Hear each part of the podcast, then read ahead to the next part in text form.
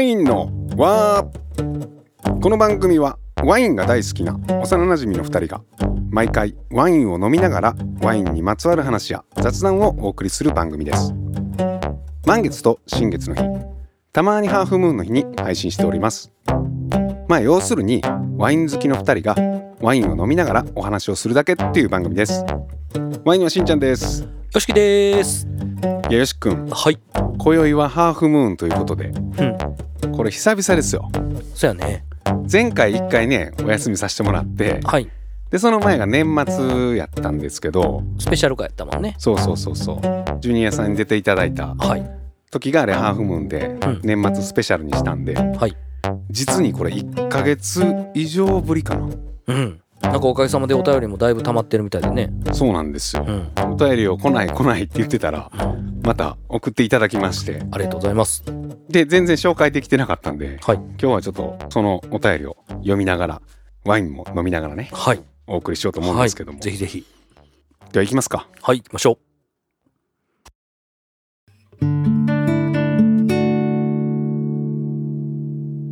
1通目のお便りがラジオネームモカさん40代の女性の方です。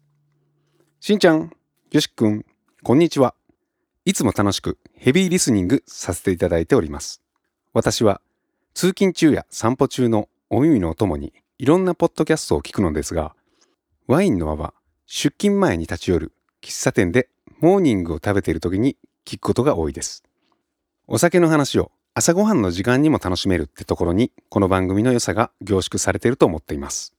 うまく言えないけれどリスナーさんならなんとなく理解してもらえると思う以前の放送でワインの名前が覚えられないというお便りもありましたが私も全く覚えられないタイプなのでもう諦めましたショコディを見習い飲む担当を引き続き楽しんでいこうと思います特に質問はないですいつも良き番組を配信してくれてありがとうとお伝えしたくお便りしました。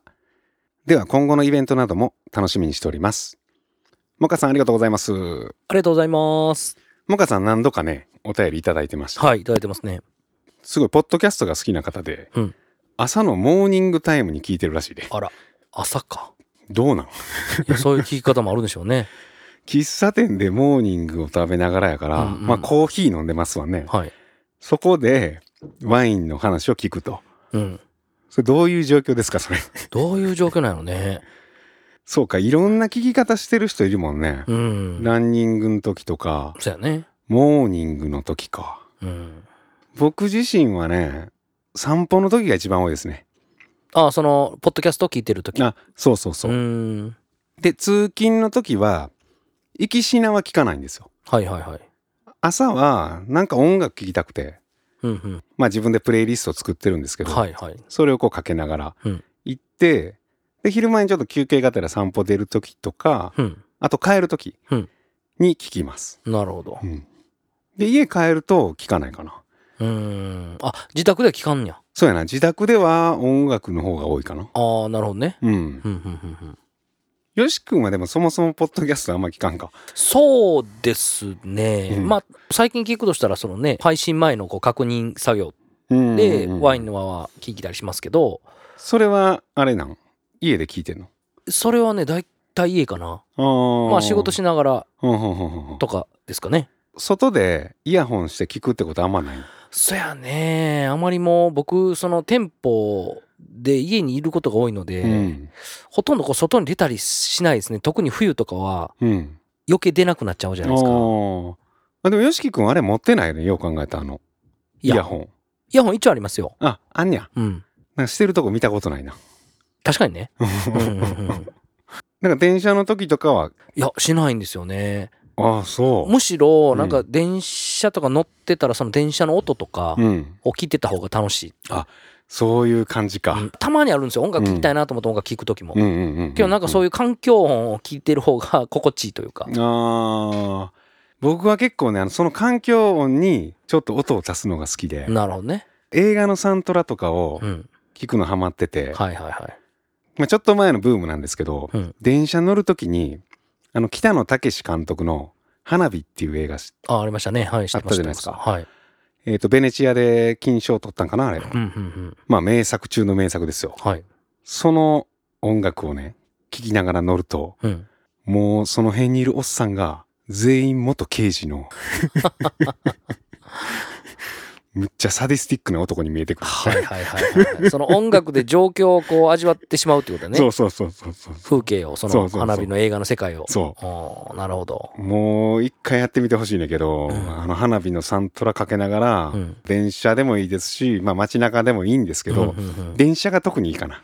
うん、車内ね。そうん。う。もう向かいに座ってるおっさんがもうね、北のブルーに見えてくる。なるほど。そこまでの世界観があるよね、その音楽に。うん。あれね、うん久石譲さんなんですけどね。ああ、さすが。うんうん。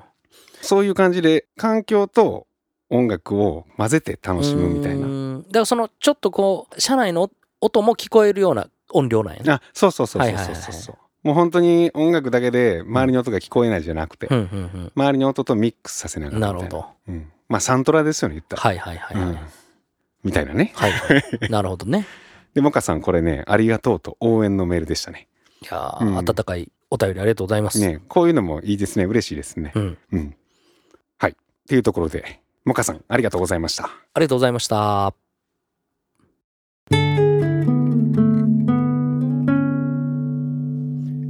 はい、続いてのお便りがですね、ラジオネーム、桜餅大好きさん、30代の女性の方です。しんちゃん、よしくん、リスナーの皆さん、こんにちは。元気がない時期にワインの輪を聞くようになって、心身ともに回復。からのワイン沼まっしぐらです。日々のワインライフに明け暮れていて、久々に聞いたボジョレー会で、最近お便りが少ないという由々しき事態に謎の焦りを感じ、筆を取りました。私のワイン沼ですが、飲むだけでなく、日本のワインの作り手さんを新潟や長野に訪問したり、ワインを体系的に知ろうと、オンライン授業を受けたり、土壌の本を読んだり、日々が鮮やかになりました。ワイン沼のおかげです。ワインを飲んでいると、人、自然、微生物たちの大昔からの営みの力強さに身を委ねているような気がして、なぜか安心感があります。伝わりますでしょうかボジョレ・ヌーボーはシルベルト・リシャールを楽しみました。ボジョレー会を聞いてから飲むと自然への畏怖を感じながらも作り手さんたちの強い思いがあるからこそこのワインが飲めるんだという感謝の気持ちで胸がいっぱいになりました。これからもワインを伝え続けてください。桜餅大好きさんありがとうございます。ありがとうございます。桜餅大好きさんあれですよね。確か前に新しい上司と会わなくて泣く泣く仕事を辞めてそうそうそ落ち込んでる時にお便りをもらった。うんねう。はい。もう今すっかり元気になられたいやそうー、よかった。で ワイン沼だそうですよ。いやー、いいですうね。ん。しかもねオンラインで授業を受けたりうん。土壌の本を読んだりとすごい積極的にねね、関わってらっしゃるんですね。うんうんうんうん。まあそのね少しでもですけどはい。僕らがきっかけになれたようでいやー、よかった。ねうん。何よりこう元気になられたのが良かったですね。ですね。うん。うん。なんかこう人生ってこうバイオリズムがあるじゃないですか。うん。うん。うん。こういい時悪い時みたいな。で結構安定してると自分ではある程度思ってんねんけど、うん僕自身はね、はいはいはい。でも僕の中でもやっぱあるんですよ。うん。悪い時。あるある。それはみんなそれぞれあるよね。あるやんオリズムは。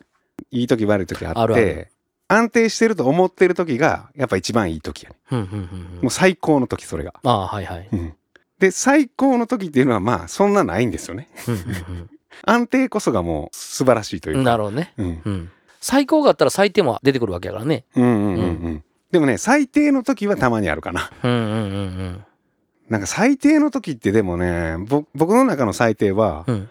あのなんか嫌なことがあってとかもう思い通りにいかずになんでっていう最低じゃなくて、うんうん。もうちょっと空虚な感じああーなんかあれ昔やりたいと思ってたけどその情熱を失われるというかあ。はいはいはいはい。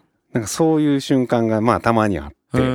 それが俺の中では最低な時かななんかポカーンっていう感じの時。うんああ、なるほどね。なんかもう悔しいとか怒りとかはあんまないねんだけど、なるほど。ちょっと空虚感じゃないけど、うんうんうんうんうんうん。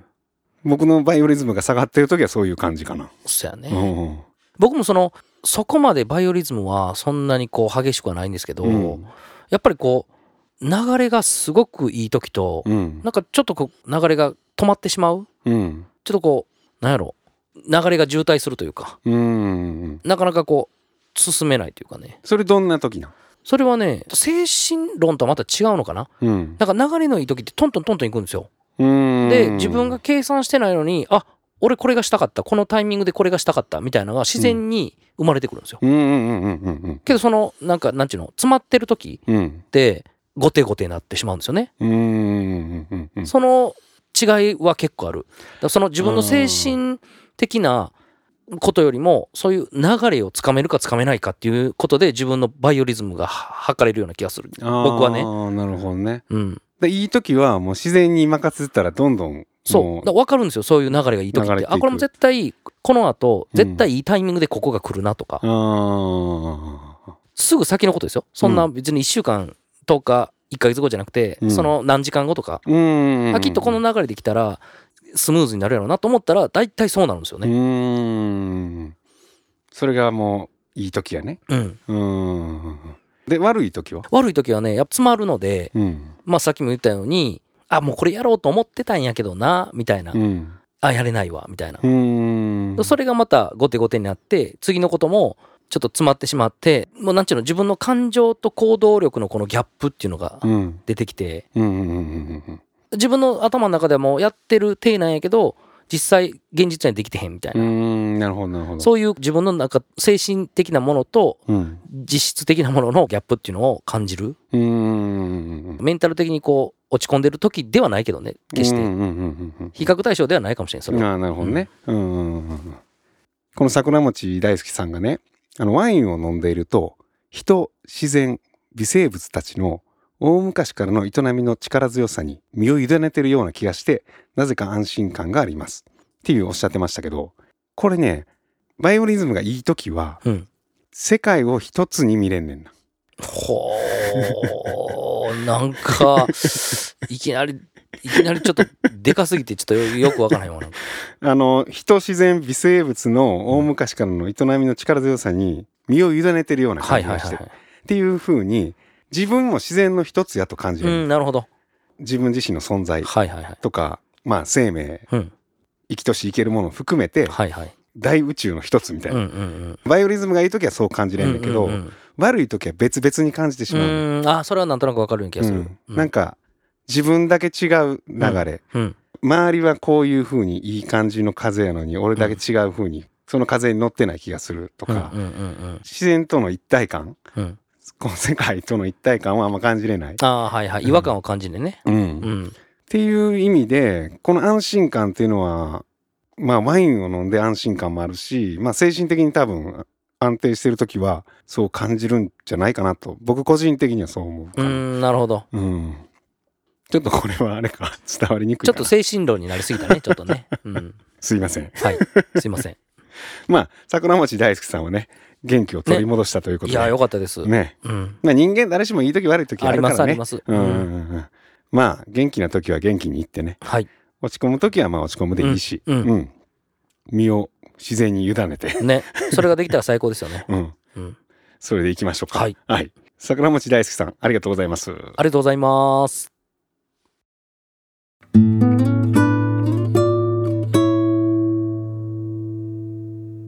続いてのお便りがですね、ラジオネーム、いっくん。20代の男性の方です。しんちゃん、よしきさん、いつもワインの輪の配信、ありがとうございます。先日のボジョレ・ヌーボーの回、美味しいワインの背景に、醸造家の方の苦労があるのが伝わり、本当に参考になりました。あの回を聞いてから、今年のヌーボーを飲むと、より美味しく感じられる気がしました。これからも配信楽しみにしております。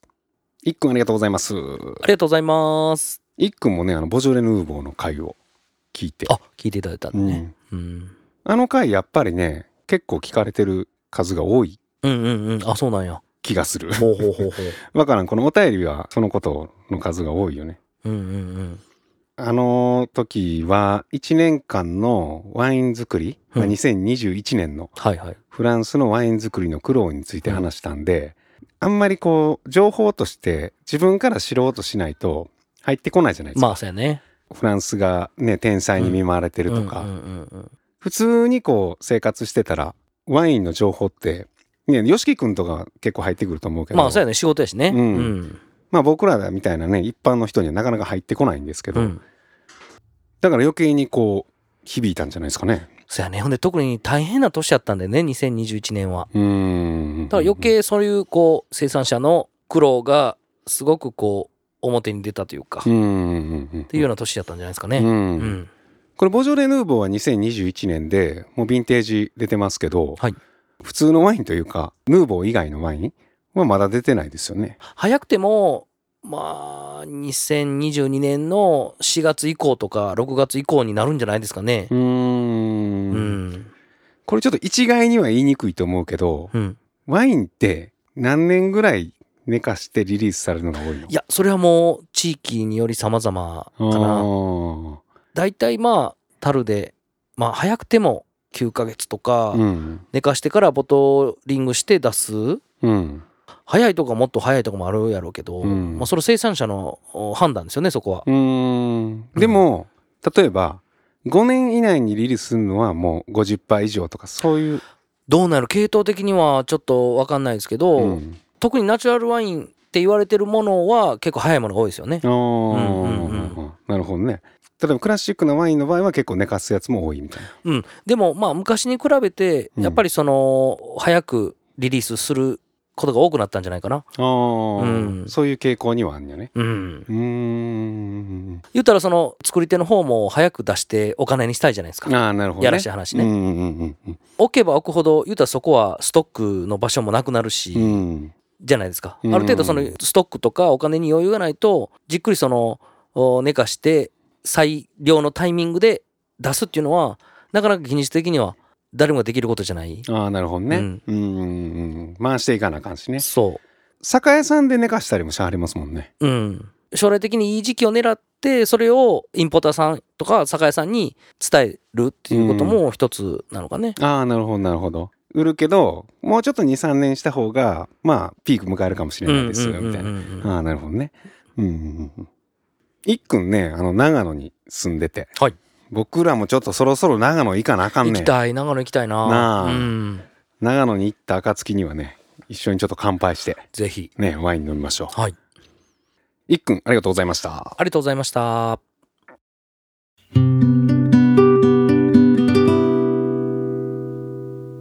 続いてのお便りがですね、ラジオネーム、ゆらゆらさん。しんちゃん、よしくん、こんにちは。私はワインが大好きで、バンナチュールを扱うビストロで働いているのですが、寝かせたワインの素晴らしさにも少しずつですが、学んで面白いなぁと改めてワインの素敵さに気づいていっている今日この頃です。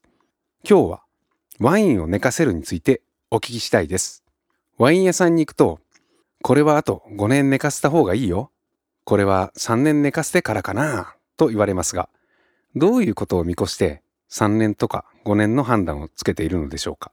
ぜひ教えてください。PS、ワインの輪を出勤途中に何度も何度も聞いています。しんちゃんとよしくんの声はとてもリラックスして聞けます。接客中にもワインの輪で得た知識をお客様と話したりして仕事にもすごく役立っています。いつも本当にありがとうございます。ゆらゆらさんありがとうございます。ありがとうございます。これね、さっき話したワインをちょっと置いとくみたいな話やと思うんですけど、はいはいまあワインを寝かせるってでもよく聞きますよね。うんまあいわゆる熟成させるんかな。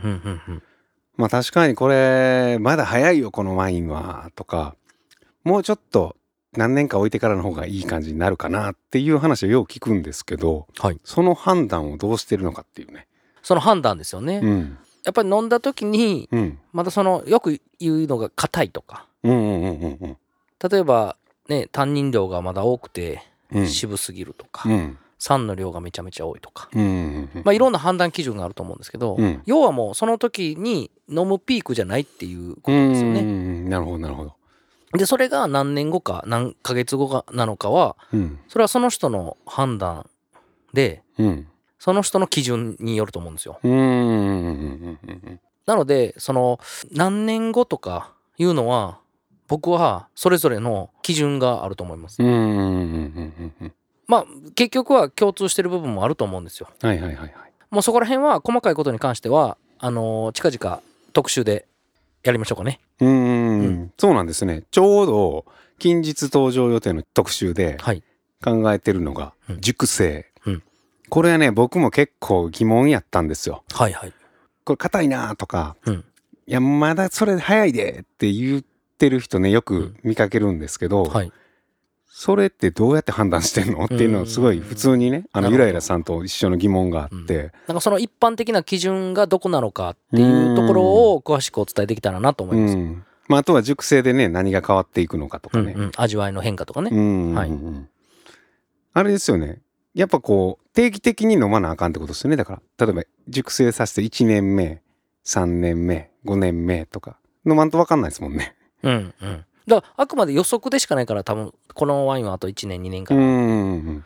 作り手の傾向とかもあるんでこの作り手のワインやったらこうなるなっていうねその言ったら予測できる他の引き出しはあると思うんですよ、ね、ああなるほどなるほど、あ今までバックヴィンテージを結構飲んでる作り手やったらまあ過去がこうやったからうん。そうなるであろうっていう、うん。もあるしあと地域ですよね。うん。その地域とか品種とかはいはいはいはいはい。によってここはどれぐらいの熟成期間があるのか。まあそこら辺も含めてまた次の特集でお話ししましょう。はい。んそういう傾向があるんですね。はい。へえっていうことなんでね。まあ近日お送りする予定なんではい。ゆらゆらさん楽しみにしといてください。はい。はい。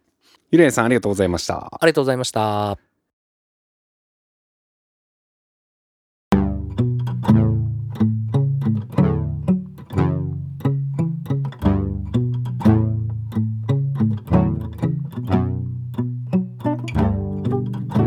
はいっていう感じでね。ハーフムーン。久々ですけどね。ね久々でしたね。うん。お便りとともにお送りしましたけど。はやっぱいいですね。いいいね。うんうんうんうん。本当にこう個性豊かなお便りで、本当に本当に。次回のハーフムーンもねまだお便りがあのちょっとストックがあるんではい。お送りできると思うんでね、はい。またお送りしたいと思います。はい。年始のうん。フリートークの時にちらっと話してたと思うんですけどほうワインの輪のグッズを作りたいと。ああ言ってたね。なんか言ってたじゃうなんいですか、うんうんあれね一個進んでまして。あもう進んでんや。進んでると思う。年始早々動いてるわけねもそうなんですよ何を作るかというとうはい。風呂敷です。あーなんか言ってたな。そういや。言ってたっけ、うん言ってた言ってた。風呂敷作るって言ってた。あ言ってたかな、うん。えっとねワインの輪の風呂敷を今作ってるところで多分実際できてくんのはもう3月とかやと思うんですけどうんうんワインを買いに行く時に僕結構風呂敷使っててうんうん。あのボトルを風呂敷で包めるんですよはいはい。1本でも2本でもね。何本までいけるのあれあれ2本やね。あー日本が限界。うん。うんうん。で風呂敷2枚持ってたら4本いけるから。ああそういうことね。そうあと友達の家行く時とかに、うこう風呂敷でワイン2本包んでくるっとなんかそれがまた結構いい感じになんねんか、うんうんうんうん。あのくるんだら。はいはいはい。で持っていくっていうね。なるほど。でそのまましまえるし、ね帰りはもうしまえるしね。もう全然荷物ならへんもんね。そうそうそうそう、うんでまあ夏場とかやったらちょっと保冷剤も一緒にくるんではいはい。持ってったりしてるんで、うんうん。あとまあもちろんエコバッグみたいなん。感じにも使えるし、うんうん。まあ外でいた時ちょっと敷物みたいな感じも。ああそういうパターンもあんや。そうそうそうそう。はいはいはい。で僕結構風呂敷愛好家でうんうん45枚持ってるんですけど、うん。すごい便利なんで、うんなるほど。うん、で丈夫なんですよはいはいはい。あのとあるちょっと知り合いの工場で作るんですけど、うん。まあ染めも自分らでやろう思ったらできるんで。へえ。よし君やりますか？やりましょう。色も選べるってことやね。色ももちろん選びます。お柄は僕らのロゴをうん。書いてもらったあいいですね。堀ゆり子さんはい。にお願いしてるんですけど、うんうんどんな感じに仕上がってくるかねちょっと楽しみです、ね。うん。今日なんか染色ってやっぱり普通の色よりもちょっと違うよね。独特あ。なそうそうそう。風色というかうん。色があるといううん感じやね。うんアナログですからね。そうやね。うん。うん。であれ結構目視でうん。色合わせすんねん最後、はいはいはでまあサンプルとかも見せてくれるんで、いうん。その工場もすごい面白いからうん。一枚一枚微妙に変わるかないいいじゃないですか。かそういうのいいじゃないですか。ううん。ん手作り感ってね。うん。ですごい丈夫なんですよ。はいはい。そこの風呂敷僕も使っててもう5年ぐらい使ってても全然色あせないしもう本当に生地も丈夫なんで耐久性もあるってことだね。うん。ほんとずっと使える。いいですね。ワインの輪のね初めてのグッズが風呂敷ですよね。はい。風呂敷。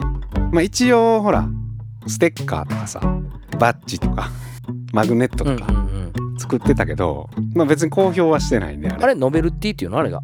あノベルティみたいな感じかな。うんうんうん。うんうんまあ特にこう表には出してないんですよ、ね、そうですね。うん、まあ会った人とかにこう渡す、はいはいはいでも今回はね販売もしようと思ってるんで。はい。新たな試みですね。うん、うん。でやっぱりこう使えるものとか自分としてもいいものうん。欲しいものみたいなうんうん。にしたかったんで、うん。いきなり風呂敷やったんですよね。いやいいと思います、うん。今後ねちょっとこうワインのあのそういうグッズもちょこちょこ作っていこうかなと思ってるんでね、はい、また随時発表していきますね。はい。はい、はい、っていうところでワインの輪ではお便りを募集しておりますワインの輪のホームページにお便りフォームがありますのでそちらから何でもいいのでお送りください。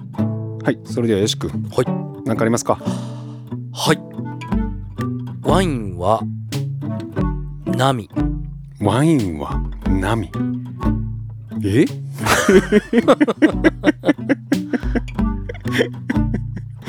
なんか意外な。あれやったね。よしきくんも今顔色見てましたけど 自分の言葉じゃなくなんか宇宙から降りてきたかのように言うてましたよ今。今日ね。僕いつも言ってるんですけどそのしんちゃんがそのお便りを募集してる時に考えてるんですけどああお便り募集言ってる時にね。そうなんです。今回もうお便り募集後でよしきくんなんかありますか？まで全然思い浮かばへんくて。う。ん出てきたのが波でした。なんか降りてきた。はい。宇宙から。降りてきたのか下がってきたのかよくわかんないですけど。まあそんな感じだった。だってワインは波って言った後に自分自身でびっくりしてた。その波って言葉に。ねえ。まあこうゆらゆら感。今日ちょっとバイオリズムとの話とかもしてたじゃないですか。ゆらゆら感って、さっきのゆらゆらさんのゆらゆらさんラジオネーム。のこともそうやしちょっとこうバイオリズムの話もしてたじゃないですか、はいはいはい。こう上がり下がりがあってみたいなね。はいはいはいはい。あーそれが付箋となってそこから来たんちゃうかな。あー。まああとこう自然と一体化するみたいな。そうですそうです。そういうのもあって、うんうんやっぱりそのまっすぐじゃないじゃないですか、うん。何でも。そうやね。うん。うんそうかそれ深いな。そうやって言うと。うん。後付けやけどね。完全に後付けやけどね。自分でびっくりしてたもんね。うん、うん、降りてきた？降りてきたね、だんだんこの一言ね神がかってきてますね。いやいやいやいやいやいやもう何にも考えてへんからね。なんかもうだんだんこうね神からの言葉みたいになってきた。ワインは波ということで。はいっていう感じでワインのは次回は満月か新月かハーフムーンにお送りしますので。それでは皆さんごきげんよう。ごきげんよう